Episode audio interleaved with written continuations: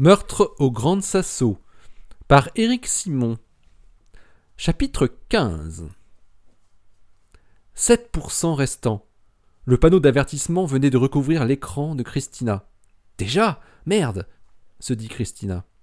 Elle savait qu'à ce niveau de charge, il ne lui restait que quelques minutes avant la mise en veille profonde. Elle était partie ce matin sans le chargeur de son laptop. Elle s'en était seulement rendu compte au labo souterrain en s'installant dans la salle de contrôle, et personne n'avait le même modèle de chargeur. Christina se hâta de copier les fichiers sur lesquels elle était en train de travailler sur un répertoire partagé sur le réseau interne. Peter, est-ce que je peux utiliser ton portable? Je suis en rate de batterie. Oui, vas-y, il n'est pas verrouillé, répondit le jeune chercheur qui travaillait juste en dessous de la plateforme. Christina ouvrit l'ordinateur portable qui était déjà connecté au réseau. Puis, elle développa l'explorateur de fichiers du système d'exploitation pour afficher les répertoires partagés. En cliquant sur les petites icônes des dossiers, Christina fit un geste trop rapide, pas habitué à la vitesse de la souris qu'utilisait Peter, et cliqua par inadvertance sur un dossier intitulé Work. Ce qu'elle découvrit sur l'écran lui fit comme une violente décharge d'adrénaline. Il y avait là un fichier, un seul, qui était nommé clémat.zip. Elle ne prit même pas le temps de réfléchir plus de deux secondes, elle se saisit de la clé USB qui lui servait à transférer ses fichiers d'acquisition de données et copia immédiatement le fichier zippé qui faisait plusieurs gigaoctets. Une fois la copie terminée, elle mit précieusement sa clé USB dans la poche de sa veste, puis ne, ne put s'empêcher de double-cliquer sur le fichier pour voir son contenu. Sa main tremblait légèrement. C'était le contenu de la clé USB de Matthew. Le fichier compressé datait du 23 mai 2014 à 3h24 et il y avait là de très nombreux dossiers et sous-dossiers classés en thématiques et sous-thématiques. La fameuse clé USB de Matthew. Mais les fichiers ou les dossiers les plus récents dataient tous du mois de mai 2014. C'était il y a presque un an. C'était une copie du contenu de la clé de Matthew telle qu'elle était à la fin mai 2014. Pourquoi Peter avait ça sur son laptop? Ce n'était pas la clé de Matthew telle qu'elle venait de disparaître, puisqu'il n'y avait pas les fichiers correspondant au boulot qui avait été fait depuis le mois de mai de l'année dernière. Mais cela paraissait extrêmement riche. Christina referma rapidement l'explorateur de fichiers quand elle entendit des pas de Peter sur l'escalier métallique. Puis alla rechercher les données d'acquisition qu'elle avait transférées sur le réseau. Christina ne cessa de repenser jusqu'au soir au contenu de la clé de Matthew qu'elle avait récupérée quand elle put enfin rouvrir ce dossier compressé tranquillement installé dans la chambre de son studio. Il y avait là des années de travail, c'était dingue de voir ça. Les plus anciens fichiers remontaient à 2006. Plutôt que fouiller un peu au hasard les différents dossiers, Christina cliqua la fenêtre recherchée et tapa les trois lettres LXZ. Les résultats de la recherche apparurent sur l'écran. Il y en avait plusieurs dizaines. La vache murmura Christina. Des emails, des fichiers contenus dans un dossier fournisseur gaz, d'autres dans un sous-dossier qu'il avait nommé performance, échange GNT ou encore contrat. Les mentions à LXZ étaient nombreuses. Christina ne savait pas par où commencer. Cela lui prendrait de nombreuses soirées pour explorer tout ça, et pas seulement ce qui concernait de près ou de loin LXZ, mais aussi tout ce qu'elle pouvait ignorer sur l'installation expérimentale. Il y avait une mine d'or de connaissances. Christina se demanda si elle devait prévenir Tom qu'elle avait accès au contenu partiel de la clé de maths. Sa réponse fut non. Elle utiliserait tout ce matériel pour chercher des indices et seulement après avoir trouvé quelque chose, elle en parlerait. C'était mieux comme ça.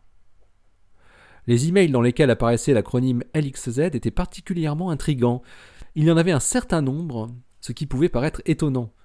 À part sur des graphiques comparant les performances des détecteurs, on n'avait pas souvent l'occasion de parler de LXZ lors de conversations privées. Après quelques secondes d'hésitation, Christina ouvrit le premier mail. C'était une réponse de Matthew qui contenait l'email d'origine.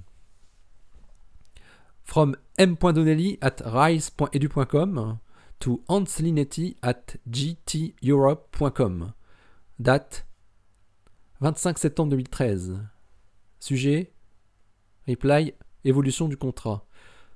Bonjour Monsieur Linetti. En réponse à votre demande concernant notre offre, et après discussion au plus haut niveau de la collaboration Xeno, nous vous soumettons le projet suivant décrit dans la pièce jointe. Nous pourrions vous céder la totalité des droits de propriété industrielle concernant notre prototype de purificateur isotopique de très haute performance. Vous trouverez dans le fichier joint toutes ces caractéristiques. Nous estimons que cette offre peut vous apporter un avantage concurrentiel conséquent étant donné les capacités d'ultra-purification exceptionnelles qui seront atteintes. Nous souhaiterions ainsi accompagner cette offre d'une demande additionnelle concernant une tarification réduite sur notre commande initiale de gaz. Je reste à votre disposition pour poursuivre cette discussion plus avant. Cordialement, Dr Matthew Donnelly, Senior Scientist. Department of Experimental Physics, Houston Rice University.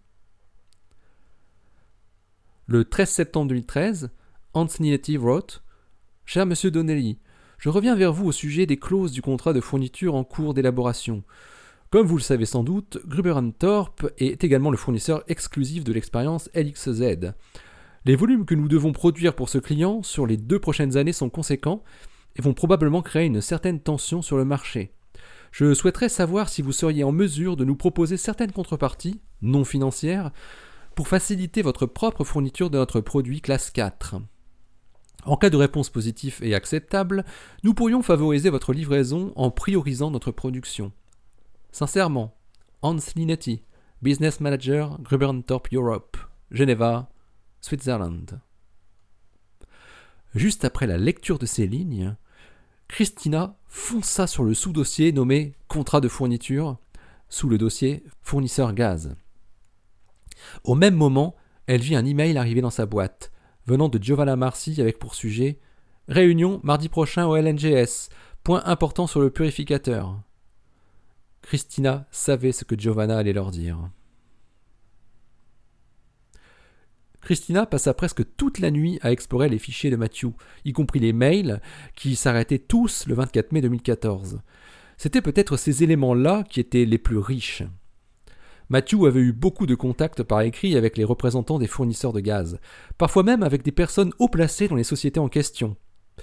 Elle découvrait comment les négociations avaient été difficiles avant de parvenir à un accord avec Gruber, et comment Giovanna et lui avaient manœuvré pour essayer de réduire au minimum la facture. Les discussions qui avaient eu lieu avant et après la proposition de septembre 2013 de donner le purificateur en échange du xénon étaient passionnantes, même si parfois on sentait qu'il manquait des éléments pour comprendre certains points et suivre le fil des emails. Des réunions physiques avaient dû avoir lieu ou bien simplement des échanges au téléphone sans qu'il y ait de traces écrites ou de compte rendu. Il devait être presque 5 heures du matin quand un mail attira tout particulièrement l'attention de Christina. C'était une conversation avec un certain Igor Zeldov de Gaskron Freeds. Matthew lui décrivait les capacités du purificateur isotopique avec pas mal de détails, comme pour lui mettre l'eau à la bouche. Ce qui lui parut un peu étrange, c'est que Matthew leur avait toujours dit que le xénon produit par les Russes était très pollué, comportant encore plus de krypton que celui de Johnson Limited. Matthew attribuait ça à la plus forte concentration de krypton 85 dans l'hémisphère nord, simplement à cause du nombre beaucoup plus élevé d'essais nucléaires atmosphériques qui avaient eu lieu dans cette partie du globe, sans compter l'effet de l'accident de Tchernobyl qui se voyait toujours dans l'air que Gaskron Freeds liquéfiait. Christina chercha tous les échanges qui précédaient et qui suivaient ce mail daté du mois d'août 2013. Igor Zeldov était responsable de la zone Europe-Moyen-Orient chez Gaskron Freeds. C'est ce qui était mentionné dans la signature de ces emails. Les premiers contacts entre Matthew et Zeldov semblaient remonter au mois de mars 2013. Matthew et Giovanna négociaient donc à l'époque en même temps avec Gruber Thorpe et avec Gaskron Freeds. Peu de temps après l'envoi de ces détails, Matthew avait reçu une réponse positive et très intéressée de Zeldov, en date du 8 septembre 2013. Il y évoquait la possibilité de fournir des quantités de xénon très importantes en très peu de temps tout en garantissant des niveaux de pureté radioactive très proches d'une classe 4. Il y laissait entendre que Gaskron Freeds était très intéressé par l'acquisition d'une technologie de purification isotopique avancée qui pouvait leur permettre de devenir leader sur ce marché en plein essor. C'est dans un email ultérieur que les tarifs de fourniture étaient évoqués, suite à une proposition de Matthew d'un deal du même ordre que celui qui avait été fait avec leur concurrent Gruber Thorpe, la cession de la propriété du purificateur. Le prix proposé par le géant russe n'était pas aussi avantageux que celui obtenu auprès de GNT, du moins celui qui apparaissait dans le contrat final, mais il était tout de même très proche. Cela avait donc été une piste sérieuse à ce moment-là, se dit Christina. Il est possible que si le prix proposé par Gascon Freeze avait été plus bas, on aurait fait affaire avec eux au lieu de GNT. Le dernier email en provenance de Gascon Freeze, dans les archives de Matthew, datait du 15 février 2014, alors que le contrat commercial avec GNT avait été signé depuis plus d'un mois. Christina trouvait qu'il avait une tonalité différente des autres. On pouvait sentir comme une sorte d'agacement, voire de réelle tension, uniquement en se basant sur le choix des mots employés qui n'étaient plus courtois comme lors des premiers échanges entre Matthew et Zeldov. Christina avait ressorti tous les messages écrits par Zeldov, depuis les premiers du mois de mars 2013 jusqu'à celui-là, et pouvait clairement conclure que le directeur régional russe semblait en colère envers Matthew et Giovanna. On pouvait imaginer qu'il avait été mis au courant d'une façon ou d'une autre du deal passé avec GNT. Étant donné qu'il connaissait les grandes lignes des performances du purificateur que lui avait proposé Matt, il pouvait alors estimer, et cela s'avérait à juste titre, qu'il avait aussi été proposé à son concurrent direct, ce qui lui permettrait, sûrement toujours à juste titre, de prendre une avance technologique encore accrue sur Gascon Freeds et les autres acteurs du marché. Tom Hooper venait de lui envoyer un SMS sibyllin. Je serai de retour à l'Aquila dans trois jours. Je souhaiterais te voir au sujet de l'enquête. Seras-tu là la semaine prochaine? Christina répondit simplement Pas de problème, je suis au LNGS pour encore trois semaines. À peine deux heures après avoir eu des nouvelles de Hooper, Christina découvrit dans sa boîte mail un message de Jürgen Niedermayer du Max Planck Institute für Astrophysique de Garching. Jürgen était le manager de l'équipe d'ingénierie qui avait pris en charge la fabrication du purificateur. Le sujet du message contenait le mot important en majuscule et était adressé à John, Peter et elle. Christina l'ouvrit immédiatement. From J. Niedermayer at mpa-garching-mpg.de to Christina Voldoni at infn.it. J.Kisco at fnal.gov p.haynes at fnal.gov. cc Giovanna Marci at unicolumbia.edu. Date 28 mars 2015. Sujet Important, problème purificateur. Bonjour, je dois vous avertir d'un grave problème que nous venons de mettre en évidence. Le fabricant de certaines pièces mécaniques de notre purificateur a été victime d'une cyberattaque peu de temps avant leur fabrication.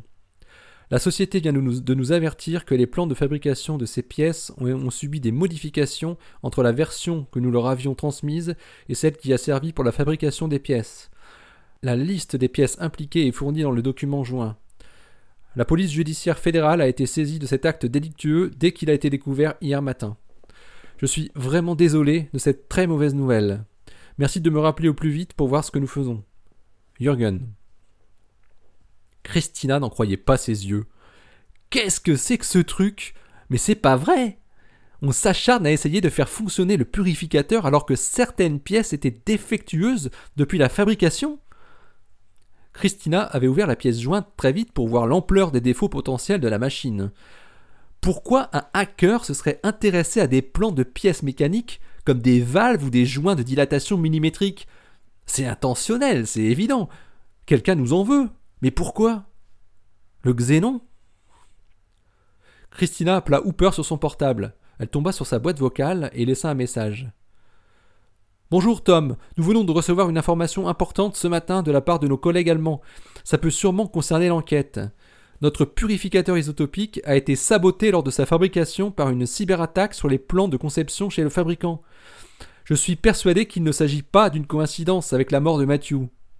Quelqu'un en veut à notre manip. Ah, et euh, autre chose, il y a du césium 137 dans les échantillons de l'intrus du centre. Elle ne dit pas un mot sur les milliers de fichiers d'archives de Donnelly qu'elle avait récupérés et qu'elle n'avait pas fini de parcourir pour tenter de trouver l'élément crucial qui pourrait la mener sur la bonne piste.